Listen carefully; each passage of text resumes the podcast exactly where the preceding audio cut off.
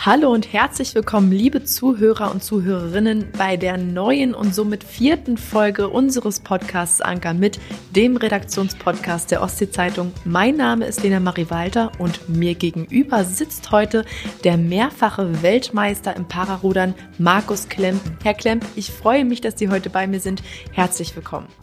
Ich danke Ihnen und äh, ja, freue mich hier sein zu dürfen und äh, wünsche uns eine schöne Zeit. Die werden wir sicherlich haben, um auch unseren Hörern etwas Orientierung zu bieten, wer sie sind. Dachte ich mir, sprechen wir als erstes mal über die zahlreichen Erfolge, die sie mittlerweile in den 24 Jahren, die sie schon rudern, ähm, erzielen konnten. Ich weiß gar nicht, zählt man da noch mit? Zählen äh, sicher nicht. Mhm. Ich glaube, die Menge ist auch nicht äh, weiter von großer Bedeutung man verbindet damit eher so einzelne Erlebnisse und äh, immer wieder schöne, schöne Erfahrungen und äh, ja. Ja, ich kann das ja immer kurz erwähnen. Ich habe, wie gesagt, gar nicht alle notiert, aber ich sehe hier erster Platz bei der Weltmeisterschaft in München. Ähm, das war 2007. 2008 vierter Platz bei den Paralympics in Peking. Sie waren in Polen, dritter Platz bei der Weltmeisterschaft, zweiter Platz Weltmeisterschaft in Südkorea 2013. Sie sind ja unfassbar viel rumgekommen. Dafür bin ich sehr dankbar. Mein Sport hat mich quasi, ja, äh, ich will nicht sagen um die Welt gebracht, aber doch äh, mich viele Teile der Welt sehen lassen und insbesondere in Europa, äh, ja, quasi in jede Ecke mal blicken lassen, quasi, quasi ja. Und wie ich weiß, soll es auch 2021 weitergehen. Da werden wir später nochmal äh, drauf zurückkommen. Zuerst würde ich gern unsere Schnellfragerunde einläuten, mhm. die wir in jeder unserer Podcast-Folge mit unserem Gast einmal durchgehen. Erste folgende Schnellfrage. Mecklenburg oder Vorpommern ist ja als Ribnitzer eine sehr relevante Frage. Schwierig, weil äh, ich bin in Rostock geboren und habe 38 Jahre auf der anderen Seite der Recknitz in Dammgarten gelebt. Äh, ja, ich bin auf der Recknitz zu Hause, quasi direkt dazwischen. Also ein Unentschieden kann man mal Unentschieden. Ostsee oder Bodden? Ostsee. Einmal Gold oder lieber zweimal Silber? Das ist schwer. Ja, einmal Gold wäre schon toll. Sind Sie Träumer oder Realist? Realist. Kochen oder Essen? Was ist lieber? Essen. Wer ist Ihr Vorbild? Haben Sie eins? Mohammed Ali. Sommer oder Winter? Sommer.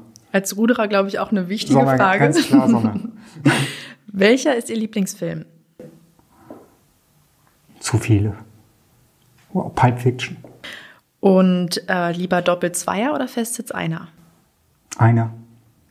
Und als letzte Frage, welches ist Ihr Lieblings-Emoji? Klassischer Smiley. Der fröhliche. Der fröhliche Faustgump. Okay, vielen Dank. Und dann starten wir auch ähm, direkt mit der wichtigsten Frage, die sich vermutlich unsere Hörer stellen. Sie sind Pararuderer. Ist wahrscheinlich die richtige Bezeichnung? Ja. Pararuderer, weil bei ihnen die Zerebralparese diagnostiziert wurde. Ja. Können Sie mir erklären, was genau das bedeutet? Zerebralparese, eine Nervenerkrankung bei mir zurückzuführen auf einen Sauerstoffmangel während der Geburt, ein Geburtstrauma. Ja, ähm, wirkt sich ganz unterschiedlich aus und äh, ich habe also Glück, dass äh, nur ein Teil meines Körpers schwerer davon betroffen ist, bei mir insbesondere die Beine. Das heißt, Sie sind seit 38 Jahren Mensch mit Behinderung. Mensch mit Behinderung, so nennen Sie das. Das ist nämlich, denke ich, auch ein wichtiger Punkt, über den man sprechen muss. Wie spricht man das an? Also die Sprache, welche ist da die ja, richtige? Das ist, äh, das ist äh, für mich eine sehr angenehme Bezeichnung. Mhm. Ähm, ich, ich mag es zum Beispiel nicht einfach Behinderter genannt zu werden, weil man damit nur auf diese Einschränkung reduziert wird. Von daher ist es schon schön, dass man politisch irgendwo vor ein paar Jahren diese äh, Bezeichnung, diese Art darüber zu reden, quasi ins Leben gerufen hat. Und äh, ja, ich habe mir das so angenommen ich finde das recht schön. Ich denke, das passt. Ich finde auch, dass es eine wesentlich schönere Bezeichnung ist als Behinderter. Mensch mit Behinderung halten wir so fest. Weil Menschen äh, sind wir alle und das äh, zielt so auf die Gemeinsamkeiten ab und nicht auf die Unterschiede. Und ist diese Bezeichnung integriert bei anderen in den Köpfen manifestiert? Oder ist es schwer als. Weniger. Mhm. Also, äh, wenn, man, wenn man so in, in Kreisen von Menschen mit Behinderung äh, unterwegs ist, mit anderen Sportlern, wo ich jetzt viel Kontakt habe, dann ist es schon oft so, im Leben draußen ist man dann schon noch oft einfach der Behinderte. Aber ich sage mal, Sie sind nicht auf den Rollstuhl angewiesen, richtig? Ich bin nicht permanent Rollstuhlfahrer. Mhm. Das ist bei mir äh, ja ein besonderes Thema. Ich habe halt nicht den Querschnitt, ich habe nicht den Unfalltag, wo man sagen kann, äh, da ist jetzt eben der Cut und seitdem sitze ich im Rollstuhl, sondern äh, ja, ich habe äh, dadurch, dass meine Erkrankung auch leicht progressiv ist und äh, mir das Gehen schon in den letzten Jahren immer schwerer gefallen ist und auch die Wegstrecken, die ich so äh, schmerzfrei bewältigen kann, kürzer werden, dann äh, ja, mir irgendwann so einen Rollstuhl zugelegt und nutze den nicht im Alltag, aber doch, wenn es darum geht, mal ein Zoobesuch, Weihnachtsmarkt, wenn wir wieder dürfen, ähm, äh, Flugreisen, Flughafen ist immer so ein äh, Thema, wo man weit und lange sich auf den Beinen halten muss. Ja, zum Beispiel solche Geschichten. Mhm. Äh, da nutze ich dann mittlerweile den Rollstuhl, ja. Okay, also Sie können kurze Distanzen durchaus selbst gehen, längere Distanzen schmerzt auch? Schmerzen sind ein Thema, ja. Hm. Ähm, und äh, ja, so ist es. Ja, wie gesagt, im Alltag, in meinem, in meinem äh, täglichen, auf meinen täglichen Wegen zu Hause zum Einkaufen, im Beruf benötige ich momentan noch keinen Rollstuhl, mhm. äh, lebe aber auch schon ich sag mal, seniorengerecht, um äh, da halt auch, wenn man mal einen schlechten Tag hat oder es reicht ja ein Sturz oder ähnliches, dass es eben äh, dann dazu kommt, dass man ansonsten äh, nicht mehr mobil ist oder schlimmstenfalls die eigenen Wohnräume nicht mehr erreichen kann. Ja, für sowas haben wir ein bisschen äh, vorgesorgt. Meine Lebenspartnerin ist auch eingeschränkt mhm. und von daher haben wir so ein bisschen in die Richtung geguckt und da vorgearbeitet. Hm. Wir haben also über die Einschränkung im Alltag gesprochen. Doch wie äußert sich diese Einschränkung im Sport als Ruderer? Was ist anders, wenn Sie rudern? Wenn Sie den normalen Ruderer kennen, mhm. wenn Sie, wenn Sie äh, das vergleichen mit äh, den, den äh, wirklich schnellen Top-Jungs, die mit dem ganzen Körper, ja, mit aus den Beinen, aus dem Oberkörper und äh, dem Einsatz der Arme und Schultern rudern können. Wenn Sie so gucken äh, nach Rostock, Hannes Ozig, Deutschland Achter, ist so ein Thema. Ähm, dann werden Sie feststellen, wenn Sie in den Para-Bereich gucken, äh, da bin ich so das andere Ende der, der äh, des Leistungsspektrums, weil ich, weil ich äh, in meiner Bootsklasse nur noch mit dem Einsatz der Arme und der Schultern mich fortbewege. Das Rudern in meinem Einer ist also erstmal viel langsamer. Mhm. Wir, wir sprechen da von ganz anderen Zeiten. Der, der Deutschlandachter bewegt, die, bewegt sich über die die olympische Strecke von 2000 Metern in irgendwas um die 5 Minuten 20, 5 Minuten 30. Das ist also super schnell und eine riesige Mannschaftsleistung. Und äh, in dem Männer-Para einer, da kratzen wir momentan so an den neun Minuten, denke mhm. ich mal, wenn es Richtung Paralympics geht. Neun Minuten zehn, neun Minuten zwanzig. Irgendwie so in dem Bereich wird das wohl landen. Okay. Sie haben jetzt das Sportliche schon angesprochen. Ich habe es auch vorhin erwähnt. 24 Jahre lang rudern Sie jetzt schon hier ähm, beim Ribnitzer Sportverein, richtig? Ja, fast 25 Jahre. Ist eine lange Zeit. Ja. Und ich sage mal, Sie haben sich ja stetig gebessert. Sie hatten ja immer Ziele, die Sie erreicht haben, wo Sie gekämpft haben, wo man heute sagen kann, wie vorhin schon erwähnt, rumgekommen, erster, zweiter, dritter Platz, Medaillen und, und, und. Ähm, wie kam es, dass Sie angefangen haben zu rudern und was hat Sie dabei so motiviert, so lange weiterzumachen? Ähm, dazu muss ich sagen, ganz am Anfang stand nie das Ziel des sportlichen Erfolges, mhm. sondern äh, zunächst mal eine Verbesserung der gesundheitlichen Situation. Ich habe mit 14 Jahren damals angefangen, übergewichtig, ähm, in einem starken Kauergang, die Beine äh, fast nicht strecken können und ging an zwei Gehstützen.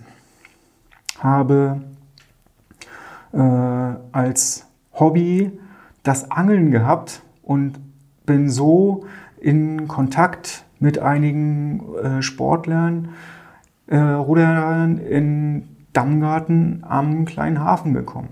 Und mhm. dort hat mich dann mein erster Trainer angesprochen. Also kann man eigentlich sagen, dass das Rudern sie gesünder gemacht hat und ihnen das Leben vielleicht mit der Krankheit oder mit der Diagnose Zerebralparese vereinfacht hat? Es hat mir auf jeden Fall äh, ein Stück Lebensqualität gegeben, dass ich ohne Rudern, die ich, die ich ohne Rudern nicht hätte. Ja. Und Sie haben gesagt, es stand nicht der sportliche Erfolg am Anfang Ihrer Geschichte, aber irgendwann trat der Erfolg ein. Haben Sie sich da mal gefragt, gab es so einen Schlüsselmoment, wo Sie sich gefragt haben, was mache ich hier eigentlich? Wie bin ich denn hier gelandet? Man äh, fährt einfach mal los, rudert, bewegt sich, merkt, das fällt einem alles ein bisschen leichter, mhm. es, es äh, man kann sich besser bewegen. Und irgendwann fährt da mal jemand nebenher und ich merke, ich kann das ein bisschen schneller als der. Oder ich finde jemanden, an dem ich mich orientiere und äh, der mir noch wegfährt, aber wo ich merke, vielleicht kann ich mich da mal äh, irgendwann dran vorbeischieben. Ja, also so ein, so ein Wettkampftyp, so ein bisschen Sparring, das lag mir einfach schon immer und äh, da hat man schon immer so ein bisschen geguckt. Und äh, ja, irgendwann gab es dann die erste Regatta, wo mhm. dann auch äh, andere Menschen mit Behinderung teilgenommen haben. Da kann ich mich so einige, an einige Reisen nach Berlin erinnern. Da gab es äh, dann national eine größere Regatta, an mhm. der wir einige Jahre dann äh, teilgenommen haben. Ja, und dann kommen natürlich auch die ersten Erfolge und dann will man mehr. Und ja, wenn man da so angefixt ist, dann geht es weiter. Ja. Sie haben dadurch auch wahrscheinlich sehr viele Menschen kennengelernt, die ein ähnliches Schicksal wie Sie haben. Hatte Ihnen das geholfen?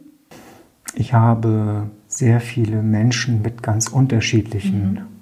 Schicksalen, Erkrankungen, Geschichten mhm. kennengelernt ich glaube, das ist für mich eine Bereicherung. Ja. Und glauben Sie, dass das auch für andere Menschen eine Bereicherung sind? Also sind Sie in diesem Fall für andere Menschen das Vorbild? Ich versuche, äh, was das angeht, auch etwas zurückzugeben. Ja. Ich war zum Beispiel lange Übungsleiter im Verein, mhm. habe versucht, den, den Sport und die Freude am Sport auch jungen Menschen äh, weiterzugeben und äh, damit, denke ich, auch viele erreicht. Ja, und äh, nicht zuletzt redet man eben auch einfach über seine Geschichte und nimmt mhm. solche äh, Angebote wie heute Abend hier sehr gerne wahr. Ist ein Mensch mit Behinderung im Sport in manchen Themenpunkten benachteiligt? Was das angeht, sind wir im Rudersport in einer ganz besonderen Situation. Wir haben nämlich eine gemeinsame Nationalmannschaft der Sportler mit Behinderung und der ohne. Mhm. Äh, was für mich auch vielleicht ein Grund war, das so ernst zu nehmen und äh, da vielleicht auch so weit zu kommen, weil äh, ja, da, da herrscht ein, den, den äh, Rudersport der Menschen ohne Behinderung. Den gibt es schon ganz lange, da gibt es ganz viele Erfahrungen und da kann man, wenn man so einsteigt, ganz viel lernen. Der, der Para-Rudersport ist ja eher immer auch so ein bisschen Entwicklungsarbeit. Und das hat mich unglaublich weitergebracht und vorangetrieben, da eben von den Erfahrungen der Trainer, der, der anderen Sportler, auch ohne Behinderung, das, das mitzunehmen. Auch das für mich eine unglaubliche Bereicherung, wenn man auch nicht alle erreichen kann, wenn es auch Ablehnung gibt, natürlich. Mhm. Äh, äh, haben Menschen Berührungsängste. Ganz klar. Ja, mhm. Man erreicht nicht jeden, aber äh, da haben wir im Jahr 2021 auch mittlerweile eine ganz andere Einstellung, oft ein ganz anderes Gefühl für das Miteinander erreicht. Und äh, die Sportler, die heute in der Nationalmannschaft rudern sind, die wissen eben, dass es dort auch Parasportler gibt ab einem gewissen, ab einer gewissen Ebene. Es ist also das ist ein, ein Ellbogen ich, ich denke eher, es ist ein Miteinander. Hm. Das habe ich mich nämlich auch gefragt in so einer Nationalmannschaft, von der Sie ja ein Teil sind, ob man da einmal die Ellbogen ausfährt, weil man sich auch gegenseitig als Konkurrenz oder Rivalen Na, Natürlich haben wir, haben wir nicht nur immer äh, das Team, das am Ende geformt wird und gemeinsam an einem Wettkampf teilnehmen darf, sondern vorher gibt es auch die Ausscheidungen, die dann mhm. dazu führen, eben äh, ja, zu selektieren, wer gehört jetzt in dieses Team, wer ist der Stärkere und oder wer passt einfach besser. Mhm. Und äh, ja, da ist es auch mal so und mal so. Ja, es ist ja auch in meiner langen Zeit in diesem Sport nicht immer so gewesen, dass ich dann da der Begünstigte war, sondern äh, es gibt nicht jedes Jahr eine Medaille und das muss man auch wissen, äh, wenn man mich kennt. Und äh, das heißt aber nicht, dass man dann sofort sagt, das war es jetzt für mich. Es gab also auch Rückschläge in Ihrer Karriere. Ganz klar, die gibt es immer. Wie geht man damit um? Oder Sie in diesem Fall? Ja, ähm, wichtig ist dabei immer erstmal der Faktor Zeit. Jeder braucht so einen Moment, um sich zu besinnen, glaube ich, äh, mal zu gucken, äh, ist das jetzt ein Misserfolg? Ist das für mich okay? Mache ich so weiter? An welchen Schrauben kann ich drehen? Wo kann ich mich verbessern? Meine Situation verbessern? Mhm. Äh, möchte ich weitermachen? Möchte ich nicht weitermachen? Ja, aber bisher habe ich äh, das für mich immer so beantwortet, dass ich, dass ich äh, ja, da doch voranschreiten möchte. Insbesondere auch ähm, jetzt vor, vor dieser Pandemiesituation, mhm. wo man, wo sich, denke ich, auch jeder mal irgendwann hinterfragt hat, ob das dann äh, jetzt einfach so ein Jahr ist, dass man mal auslässt oder äh, dann doch für sich sagt, okay, das äh, kann es dann auch gewesen sein. Ne? Ich bin, wie gesagt, 38 als Sportler kein junger Hüpfer mehr. Ja. Und äh, ja, Vielleicht noch ganz kurz, ich, ich äh, bin eigentlich der, der immer sagt, ich möchte nicht, möchte nicht äh, gefragt werden, Markus, wie lange möchtest du denn noch machen? Mhm. Sondern, sondern eher so äh, derjenige, der, der gefragt wird, Markus, wo geht die Reise als nächstes hin? Mhm. Und äh, wie geht's weiter? Ja, und äh, also immer zukunftsorientiert, nach vorne gerichtet. Ja, für mich war es keine Option, jetzt im vergangenen Jahr einfach zu sagen, okay, das war es jetzt für mich. Ich kann diesen Leistungstrainingsdruck nicht noch ein Jahr weiterhalten. Mhm. Ja, körperlich geht es mir ganz gut. Und äh, national bin ich jetzt auch nicht so in einer Konkurrenzsituation, dass ich jetzt sage, das äh, kann jetzt nicht noch ein Jahr länger warten. Und von daher, ja, haben wir ja auch im Oktober des vergangenen Jahres äh, nochmal einen schönen Erfolg gehabt mit der EM, der mich so ein bisschen darüber hinweggetröstet hat, das Jahr so ein bisschen abgerundet hat, eine Lehre so ein bisschen gefüllt hat. Und äh, ja, Vielleicht können Sie noch mal kurz für unsere Zuhörer, Zuhörer sagen, die es nicht wissen. Was war im Oktober? Im Oktober gab es äh, die Europameisterschaften im Rudern mhm. in Poznan in Polen. Und dort habe ich im Männerpaare einer für Deutschland den dritten Platz errudert. Nicht schlecht.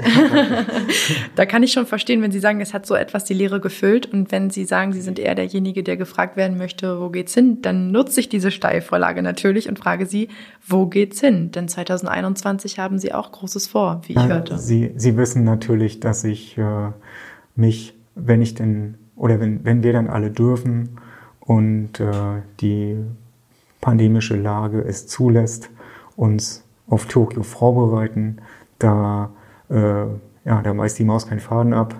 Das ist das große Ziel, mhm. ähm, das wir eigentlich schon im vergangenen Jahr haben wollten. Aber jetzt haben wir noch ein bisschen mehr Zeit gehabt, uns vorzubereiten und hoffen, dass das alles klar geht. Ich bin noch nicht qualifiziert, das mhm. muss ich mhm. auch sagen. Ich muss vorher noch äh, nach Möglichkeit äh, erfolgreich an einer Qualifikationsregatta teilnehmen. Mhm für mich auch noch eine große Aufgabe. Da geht es dann äh, hoffentlich nach Italien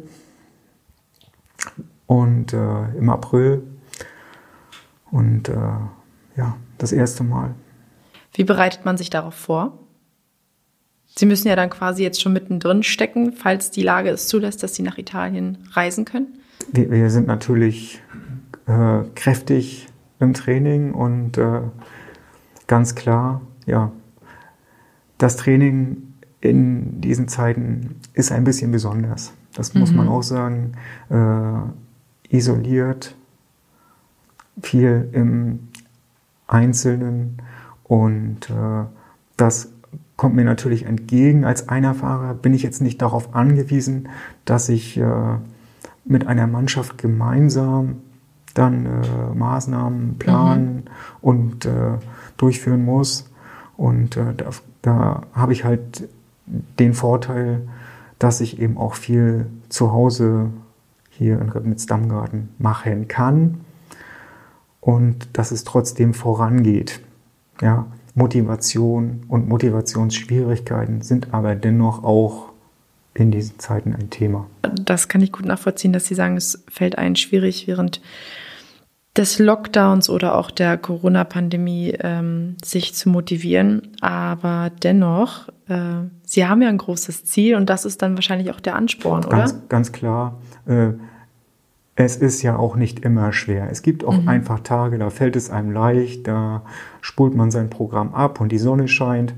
Aber äh, es gibt eben auch Tage, da ist das nicht so einfach. Und äh, ja, wir machen Leistungssport und im Rudern heißt das, das muss auch mal wehtun.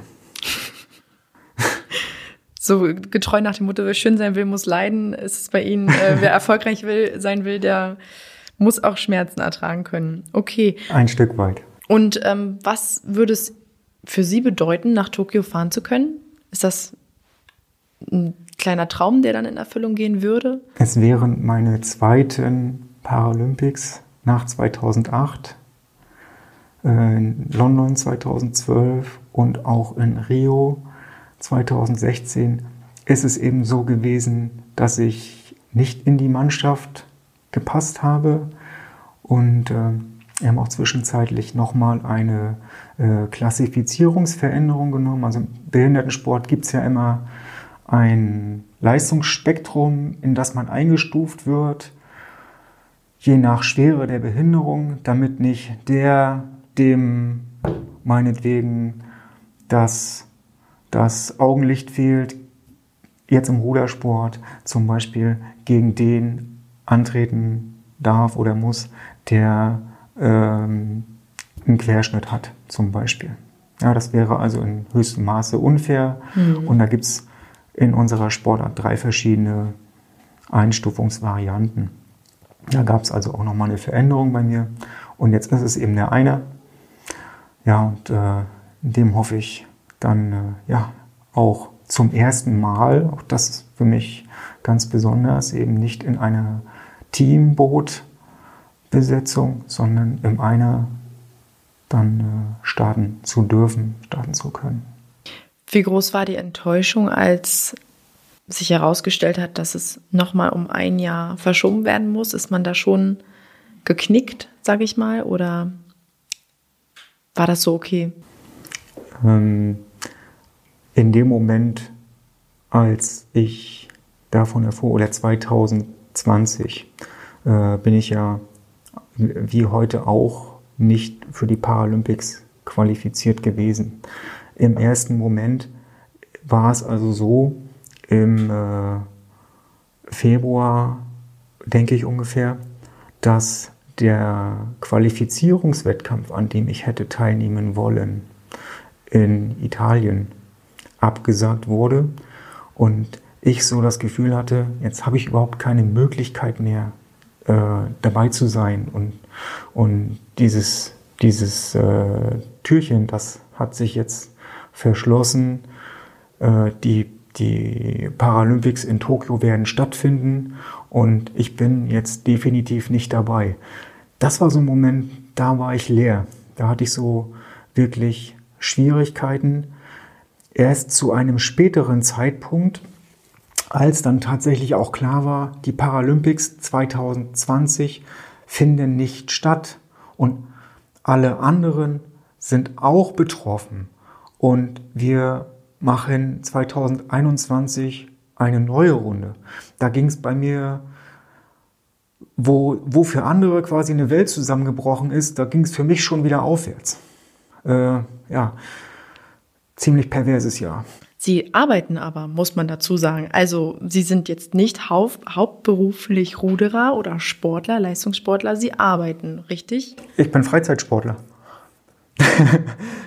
Wie geht ich, sowas? Ich bin, ich bin äh, ganz klar Amateur. Mhm. Ähm, ja, und äh, ich, ich, äh, ich äh, bezeichne mich auch unter Sportlern immer als jemand, der in Anlehnung an den Leistungssport trainiert. Ganz einfach, weil die Profis auch in meiner Sportart nochmal Umfänge trainieren müssen, die ich erstens nicht trainieren kann und äh, ja, wo ich, wo ich auch äh, ja, dann zeitlich nicht die Möglichkeit dazu habe. Vielleicht nochmal für, für diejenigen, die zuhören, Sie arbeiten Vollzeit? Ich arbeite 30 Stunden die mhm. Woche im Büro und dann nochmal eine ordentliche Portion obendrauf in meinem Heimtrainingsort, im Verein oder wo ich gerade bin. Okay, dann ist es auf jeden Fall eine große To-Do-Liste, die sich neben dem Rudersport auch noch in Ihrem Alltag äh, so anhäuft. Und, ja, und äh, wenn ich das noch sagen darf, mhm. mein, mein äh, Wettkampfreisen und Trainingslager und alles, was da so dazugehört, das findet in meinem Jahresurlaub statt. Das wäre jetzt meine nächste Frage gewesen. Wie ganz, ganz klarer Freizeitsport, ganz klarer Amateursport. Im Moment ist es so. Und ja. Und das handhaben Sie seitdem auch so? Also war es während Ihrer Karriere immer so, dass Sie die Reisen während Ihres Jahresurlaubs vollzogen haben? Oder wie ließ sich so eine Wettbewerbskarriere ermöglichen? Ich habe als äh, Mensch mit Behinderung, der im Landkreis Vorpommern-Rügen lebt, auch einige Zeiten der Arbeitslosigkeit mhm. erlebt. Also ich kannte, kann nicht nur eine Sportgeschichte, ich könnte auch noch eine andere Geschichte erzählen.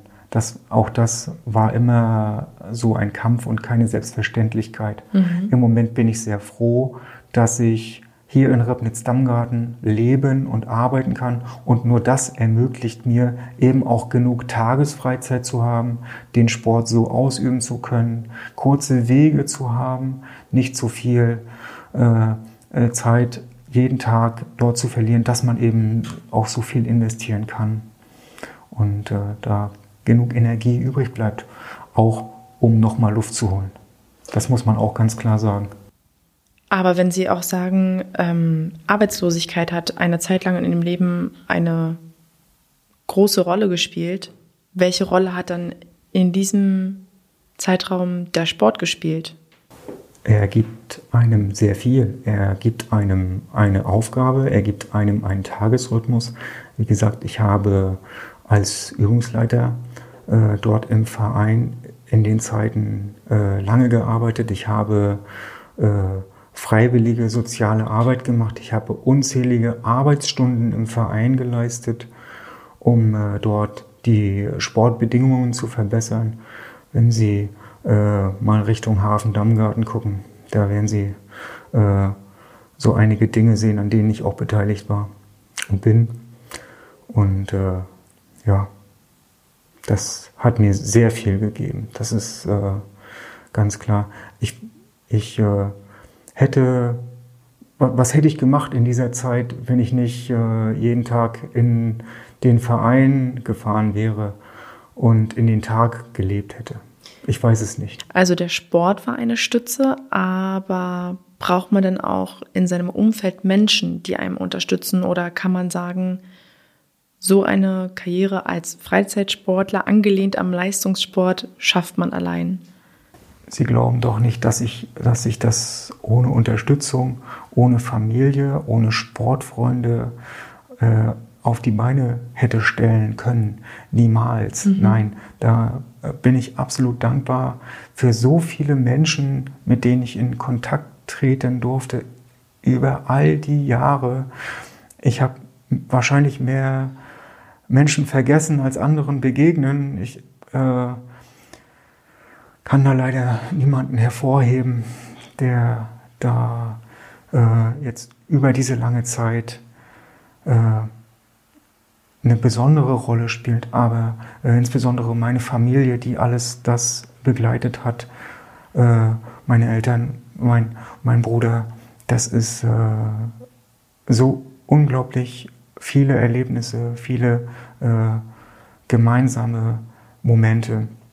Ja, das hat mir, ja, das ist einfach, ja, jetzt habe ich den Faden verloren. Alles gut. Okay, ich bin äh, am Ende meiner Fragen. Sie hatten vorhin gesagt, Sie wollen nicht vergessen, noch etwas zu sagen. Hatten Sie noch irgendwas im Kopf, wo Sie ähm, gedacht haben, das muss erwähnt werden, was bis jetzt offen geblieben ist? Äh, ich bin dankbar dass ich heute hier sein darf und äh, ja, freue mich über Reaktionen. Vielleicht äh, erreiche ich den einen oder anderen, der sich dafür interessiert, dem ich weiterhelfen kann. Äh, das wäre mir vielleicht ein Anliegen, da äh, zu gucken, wer äh, Interesse hat, diese Sportart auszuüben, das äh, kennenzulernen auch speziell regional hier in Ribnitz. Ähm, ja, es geht was. Probiert euch aus. Einfach machen. Das ist ein schönes Abschlusswort an alle Zuhörer, die das gehört haben. Gerne bei der Ostsee-Zeitung melden. Jede Anfrage wird von uns weitergeleitet. Und ich bedanke mich ich fand es toll, mich mit Ihnen hier heute ähm, über dieses wichtige Thema und über Ihre Geschichte unterhalten zu können und wünsche Ihnen auf dem weiteren Weg auch für die Vorbereitung, die Qualifikation und für die Paralympischen Spiele alles Gute. Vielen Dank.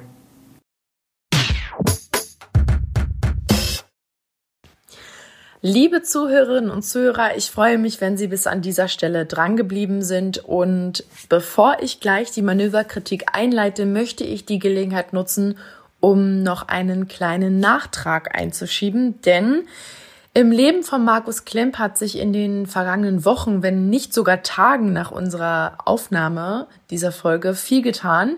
Am Dienstag, dem 23. Februar, ist er Weltmeister bei der Para-WM im Ergometerrudern geworden. Und an dieser Stelle erst einmal herzlichen Glückwunsch auch von uns zu diesem tollen Erfolg. Er hat es geschafft, die Distanz von 2000 Metern in einer Zeit von 7 Minuten und 48 Sekunden zu rudern und war ganze 1,4 Sekunden schneller als sein Kontrahent aus Nordafrika. Ja, als wäre das nicht schon genug, hat sich noch etwas ergeben, denn zum 1. März wird er einen neuen Job antreten.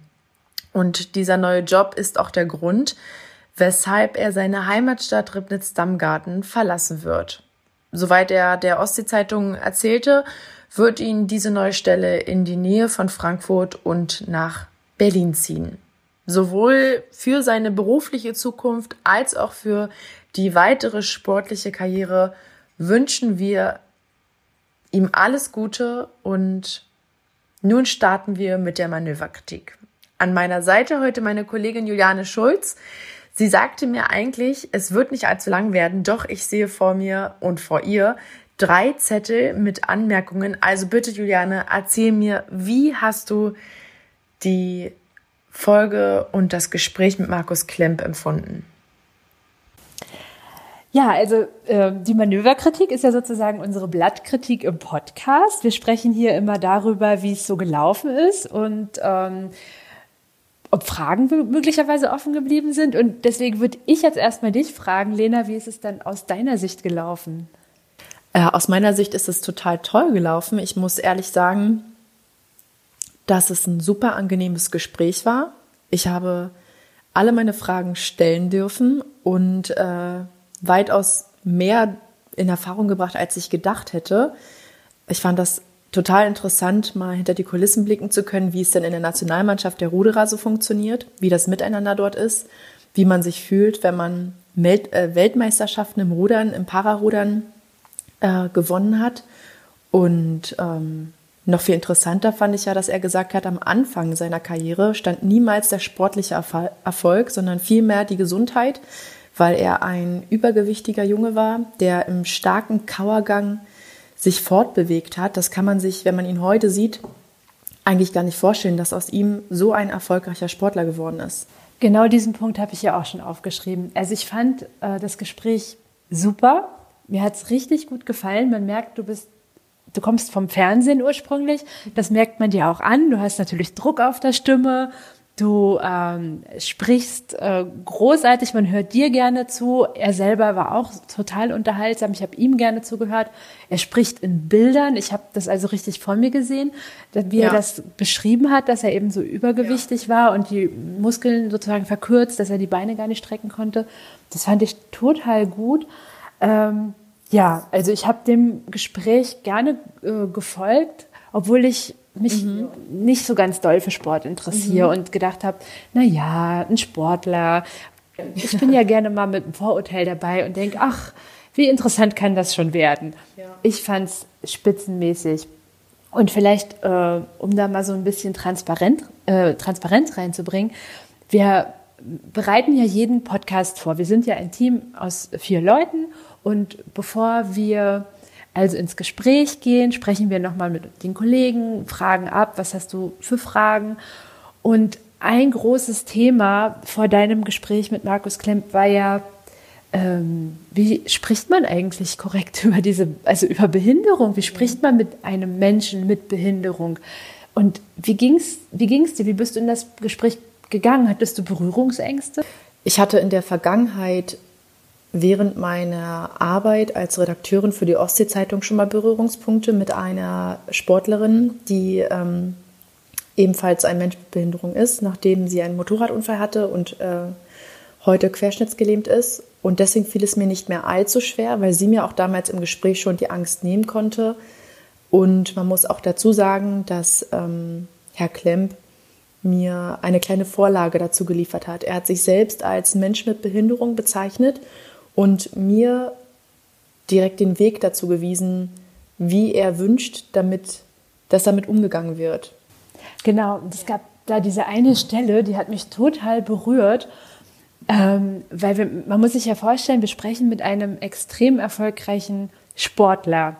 Auch wenn er das so ein bisschen dämpft und sagt, ich bin Freizeitsportler oder Amateursportler, er ist Teilnehmer an den Paralympics und er hat, ist mega erfolgreich und sagt, dann den Satz, im Leben ist man oft einfach der Behinderte. Mhm. Das hat mich total berührt. Das stimmt. Und ja. ich habe mich auch ein klitzekleines bisschen, also ich will jetzt nicht sagen geschämt, aber mir ist einfach wieder mal aufgefallen, wie oft man über Menschen mit Behinderung redet, aber mhm. wie selten man mit Menschen mit Behinderung redet. Ja, das stimmt. Also was man gar nicht gehört hat, ähm, sind ja die Gespräche, die wir auch noch danach geführt haben. Und ähm, das hat er eigentlich auch schon gesagt, als ich das allererste Mal mit ihm telefoniert habe, ihn anrief und gefragt habe, hätten Sie Lust beim Podcast Anker mit, mit, mitzumachen und haben Sie vielleicht äh, Lust, Ihre Geschichte zu erzählen? Und dann hat er schon gesagt, ich habe ganz viele Geschichten schon, ich habe ganz viele Geschichten zu erzählen. Das hat er ja im Podcast auch einige Male gesagt. Und ähm, er hat danach nämlich zum Beispiel auch noch über die Barrierefreiheit gesprochen.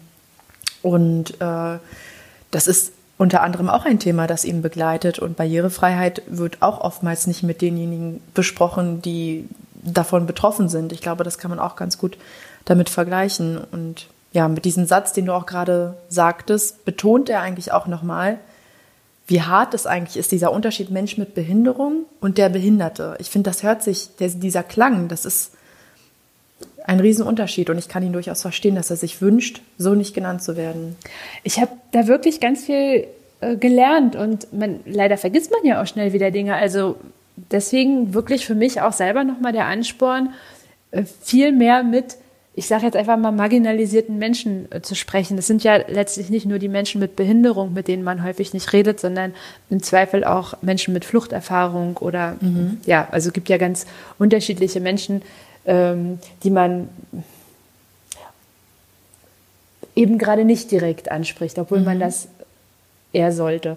Und ähm, ein Punkt, äh, den fand ich auch ganz, ganz lehrreich, einfach um nochmal ja, mir das bewusst zu machen, äh, dass er nämlich sagte, dass die, bei den Ruderern diese Besonderheit besteht, dass es eine gemeinsame Nationalmannschaft gibt. Also ja. ähm, dass die Menschen mit Behinderung da voll integriert sind und dass er auch gesagt hat, dass es für ihn eine ganz wichtige Motivation war. Also nochmal von ihm zu hören, wie wichtig es ist, dort äh, gleichberechtigt und auf Augenhöhe mit anderen Sportlern mitzutrainieren, das fand ich auch ganz wichtig. Ja, da hast du recht. Es geht ja auch vor allem darum, im Alltag einfach viel öfter diese Konfrontation suchen und außerhalb der Komfortzone einfach mal schauen, was gibt es noch was ich vielleicht auch noch gar nicht weiß, worüber ich nicht nachgedacht habe. Ich glaube auch gerade, dass er als Mensch, der auch so bereit ist, der dazu aufruft, sprecht mich an, äh, gerade im Rudersport, ich helfe euch gern und so weiter, der sich unfassbar freut, wenn jemand diese Begegnung sucht. Und es gab auch noch einen Punkt, ähm, wo ich auch gemerkt habe, wie viel man äh, von Menschen in jedem Gespräch lernen kann, ungeachtet mhm. dessen, ähm, was er für spezielle Erfahrungen gemacht hat, äh, beruflich oder eben in seinem Fall als, als Sportler mit Behinderung. Ähm, er, man kann nämlich auch ganz psychologisch äh, was lernen, nämlich ich fand das, ich fand das super toll, wie er vorgeführt hat, äh, wie man bekommt, was man will. Er hat mhm. nämlich äh, gesagt, ich möchte nicht, dass man mich das und das fragt. Mhm. Ich möchte, dass man mich jenes fragt. Also wie zum Beispiel, wie geht es weiter bei dir? Ja. Und welcher Mensch ist schon so souverän und in der Lage, insbesondere in seiner Podcast-Situation, zu sagen, was er will und ja. wie, wie er sich wohlfühlt und wie man ihm Gutes tun kann. Das fand ich beeindruckend und das, das kann sich jeder hinter die Ohren schreiben und jeder merken in der Berufsbeziehung, in der Liebesbeziehung. Mhm. Ex-Akte muss man es machen. Es hat ja auch etwas damit zu tun, ähm, worin man sich wohlfühlt. Tatsächlich, was er zu, dem, zu diesem Zeitpunkt nicht wusste, war, dass ich die Frage, wie lange wollen Sie noch machen, auf meinem Zettel hatte. und sie dann bewusst nicht gestellt habe, einfach weil er mir gesagt hat, ich will, ich will gefragt werden, wohin es geht und nicht, wie lange ich noch mache.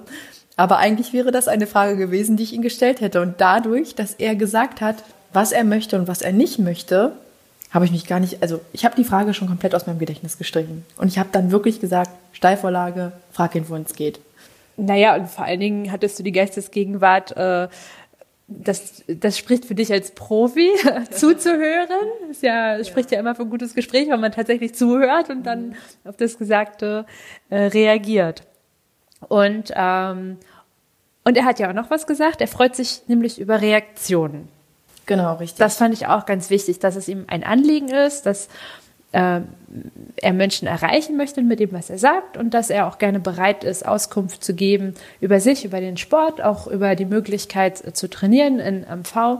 Insofern, äh, ja, würde ich das hier gerade nochmal wiederholen und sagen, ähm, wer mit äh, Markus Klemmt in Kontakt treten will, der kann sich an uns wenden. Am aller einfachsten erreicht man uns über Instagram auf unserem Ankern mit Profil. Genau. Und ich glaube auch, dass man, selbst wenn man nicht aus MV kommt oder eben auch nicht aus Ribnitz-Dammgarten, man dennoch von ihm profitieren kann, weil er sich natürlich über 25 Jahre, die er rudert, ein Netzwerk aufgebaut hat und ähm, sei es nur ein Anruf oder der Nachrichtenkontakt. Wer wirklich Interesse hat, der sollte den Weg auf jeden Fall gehen. So, ich glaube, ich habe so ziemlich alles abgearbeitet, was ich auf dem Zettel hier vor mir stehen habe, außer dass ich noch kurz erwähnen wollte, dass ich ihn schon mal von Anfang an sehr sympathisch fand, als, als er nämlich sagte, dass Pulp Fiction sein Lieblingsfilm ist. ja, das, äh, er hat lange überlegt, obwohl es kam recht schnell, aber er sagte ja, oh, viele. Und dann kam es aber doch rausgeschossen. Und dann kam der Beste von Das allen. stimmt. Da hast du vollkommen recht. Ja, äh, super toller Gesprächspartner, muss ich ehrlich sagen. Habe ich mir aber schon gleich am Anfang gedacht, als wir telefoniert haben, ähm, dass das was Gutes werden kann. Und ähm, auch er war sehr, sehr, sehr dankbar für diese Plattform. Und ich finde, wenn beide Seiten so zufrieden sind am Ende des Tages, dann ist alles gut. Dann war es perfekt. Ich glaube, dann sind wir durch mit der Kritik. Dann schließen wir die vierte Folge. Hat Spaß gemacht. Danke, Lena. Danke dir. Bis zum nächsten Mal. Ciao. Ciao.